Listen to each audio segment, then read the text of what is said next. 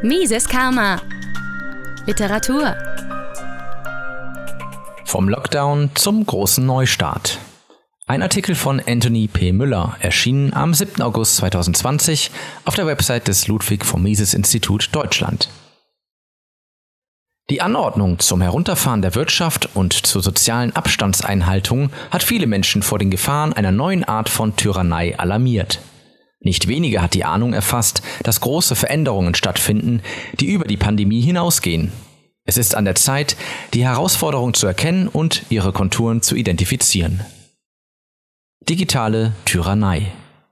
Die Erklärung des Coronavirus als Pandemie hat sich als nützlich erwiesen, um die Verwirklichung des Plans zum großen Umbau von Wirtschaft und Gesellschaft voranzutreiben. Der Lockdown im Zuge der Coronavirus-Pandemie hat die Umsetzung langjähriger Pläne zur Errichtung einer sogenannten neuen Weltordnung NWO beschleunigt. Unter der Schirmherrschaft des World Economic Forum WEF plädieren hochrangige Entscheidungsträger, daneben auch prominente Stimmen der politischen Meinungsbildung für einen globalen großen Neustart Great Reset. Die Schaffung einer weltumfassenden Technokratie beinhaltet eine enge Zusammenarbeit zwischen den Leitern führender Industrieunternehmen und den Regierungen. Mit Programmen wie garantiertem Mindesteinkommen und umfassender freier Gesundheitsversorgung verbindet die neue Art der Regierungsführung strenge gesellschaftliche Kontrolle mit dem Versprechen umfassender sozialer Gerechtigkeit. Die Wahrheit ist jedoch, dass diese neue Weltordnung der digitalen Tyrannei mit einem umfassenden sozialen Kreditsystem einhergeht. Die Volksrepublik China ist der Pionier dieser Methode zur Überwachung und Kontrolle von Einzelpersonen, Unternehmen und gesellschaftspolitischen Einheiten. In einem Sozialkreditsystem wird auf einer App oder einem Chip fast jede persönliche Aktivität registriert und automatisch bewertet. Um selbst elementare Rechte wahrzunehmen, und sei es auch nur, um an einen bestimmten Ort zu reisen, muss man das individuelle Verhalten mit einem Netz von Vorschriften in Einklang bringen. Diese vorgegebenen Regeln bestimmen, was gutes Verhalten sei und so als vorteilhaft für Mensch und Umwelt erachtet wird. Während einer Pandemie würde sich diese Art der Kontrolle beispielsweise von der Verpflichtung, eine Maske zu tragen und soziale Distanz zu üben, bis hin zu spezifischen Impfungen erstrecken, um sich für einen Job zu bewerben oder um zu reisen. Technokratie. Eine technokratische Sozialkontrolle ist, kurz gesagt, das Gegenteil einer spontanen Ordnung oder einer natürlichen Entwicklung. Wie der Ingenieur als Techniker eine Maschine als einen im wortwörtlichen Sinne zu manipulierenden Gegenstand behandelt, so betrachtet der Sozialingenieur die Gesellschaft als sein Gestaltungsobjekt. Anders als die brutalen Unterdrückungen durch den Totalitarismus früherer Zeiten wird der moderne Sozialingenieur versuchen, die soziale Maschine gemäß dem vorgegebenen Entwurf automatisch arbeiten zu lassen. Zu diesem Zweck muss der Sozialingenieur die Gesetze der Gesellschaft so anwenden, wie der Maschinenbauingenieur den Naturgesetzen folgt. Inzwischen hat die Verhaltenstheorie einen Wissensstand erreicht, der die kühnsten Träume des Sozialingenieurs Wirklichkeit werden lässt. Die Machenschaften der sozialen Steuerung funktionieren nicht durch rohe Gewalt, sondern subtil durch Anstoß und Propaganda. Nach der vom Great Reset vorgesehenen Ordnung steht nicht das Individuum im Zentrum, vielmehr soll der Einzelne dem technischen Fortschritt im Sinne der Expertenmeinung unterworfen sein. Die Experten wissen es besser, ist die Begründung für diese Haltung, wie sie auch in dem Anspruch auf Wahrheit in Bezug auf die aktuellen Maßnahmen zur Bekämpfung des Coronavirus zum Ausdruck kommt.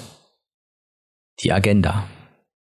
Der Plan für einen Neustart der Welt ist die Idee einer Elitegruppe von Topmanagern, Politikern und ihrem intellektuellen Gefolge, die sich jedes Jahr im Januar in Davos, Schweiz, treffen. Das 1971 ins Leben gerufene Weltwirtschaftsforum ist seitdem zu einem megaglobalen Ereignis geworden. Mehr als 3000 Führungskräfte aus aller Welt nahmen 2020 an dem Treffen teil.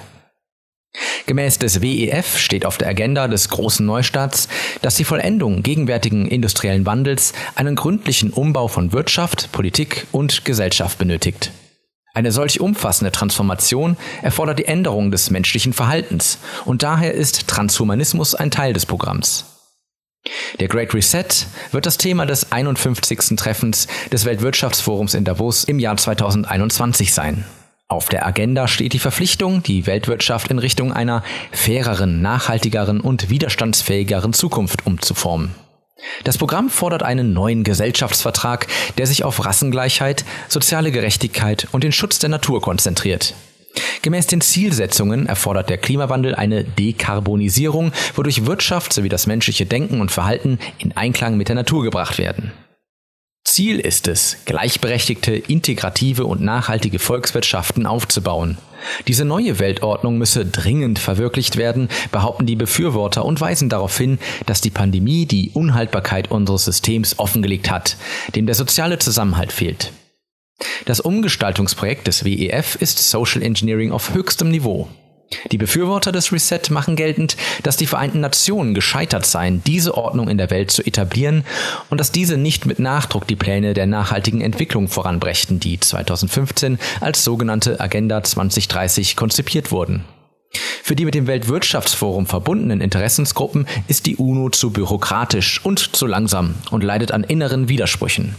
Im Gegensatz zu den Vereinten Nationen kann das Organisationskomitee des Weltwirtschaftsforums auf der Grundlage des Expertenwissens klug, schnell und durchgreifend handeln. Wenn ein Konsens zustande gekommen ist, wird er von der globalen Elite auf der ganzen Welt unmittelbar umgesetzt.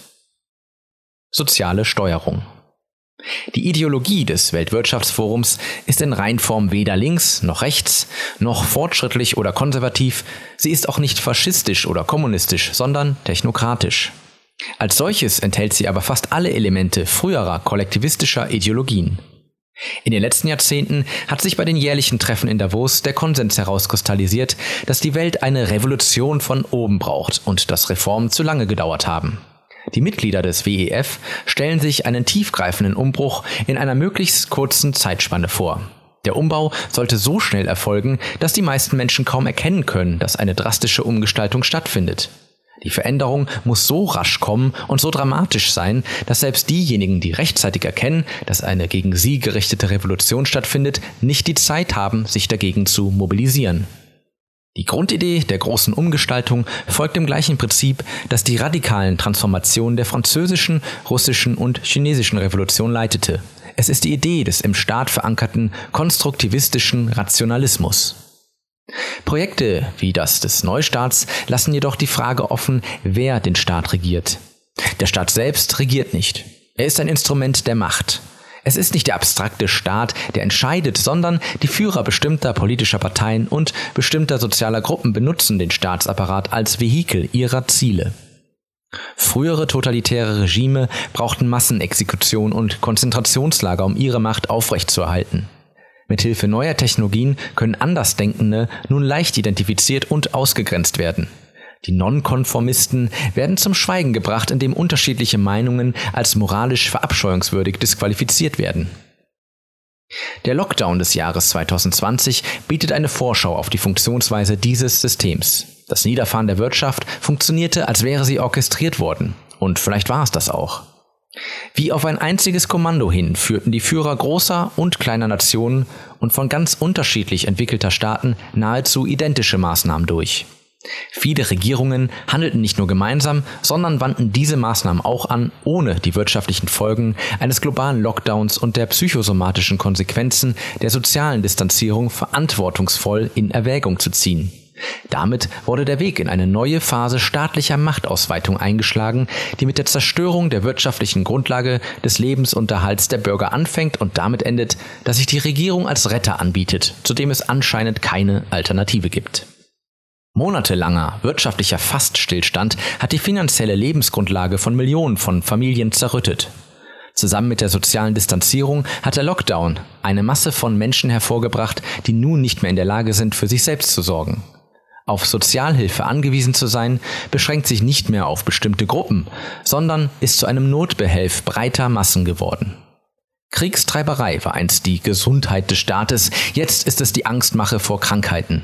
Was vor uns liegt, ist nicht die scheinbare Gemütlichkeit eines wohlwollenden, umfassenden Wohlfahrtsstaates mit einem garantierten Mindesteinkommen sowie Gesundheitsversorgung und Bildung für alle. Der Lockdown und seine Folgen haben einen Vorgeschmack auf das gegeben, was kommen könnte. Ein permanenter Zustand der Angst, strenge Verhaltenskontrolle, massiver Verlust von Arbeitsplätzen und wachsende Abhängigkeit vom Staat. Fazit mit den Maßnahmen, die im Zuge der Coronavirus-Pandemie ergriffen wurden, wurde der Versuch zu einer Neuordnung der Weltwirtschaft eingeleitet. Wenn dagegen kein Widerstand kommt, bedeutet das Ende der Pandemie nicht, dass auch der Lockdown und die soziale Distanzierung und das Maskentragen beendet würden. Massenelend und Unterdrückung wären dann vorprogrammiert. Der Plan des großen Neustarts wird scheitern, so wie alle derartigen Pläne in der Geschichte gescheitert sind. Es wäre jedoch besser, wenn es rechtzeitig gelänge, diesen Vorstellungen rechtzeitig Einhalt zu gebieten, um die mit solchen Fehlstarts verbundenen Kosten an Wohlstand und Gesundheit abzuwenden. Mises Karma, der freiheitliche Podcast. Auf Spotify, Deezer, iTunes und YouTube sowie unter miseskarma.de. Liebe Podcasthörer, wenn Ihnen diese Ausgabe gefallen hat, helfen Sie doch dabei, Mises Karma noch bekannter zu machen. Teilen Sie diese Episode in sozialen Netzwerken. Erzählen Sie Ihren Freunden und Bekannten davon. Hinterlassen Sie einen Daumen nach oben auf YouTube oder schreiben Sie eine Bewertung auf iTunes. Jede noch so kleine Interaktion hilft dabei, den Podcast zu verbreiten. Anregungen und Kritik können Sie über das Kontaktformular auf miseskarma.de einreichen. Vielen Dank!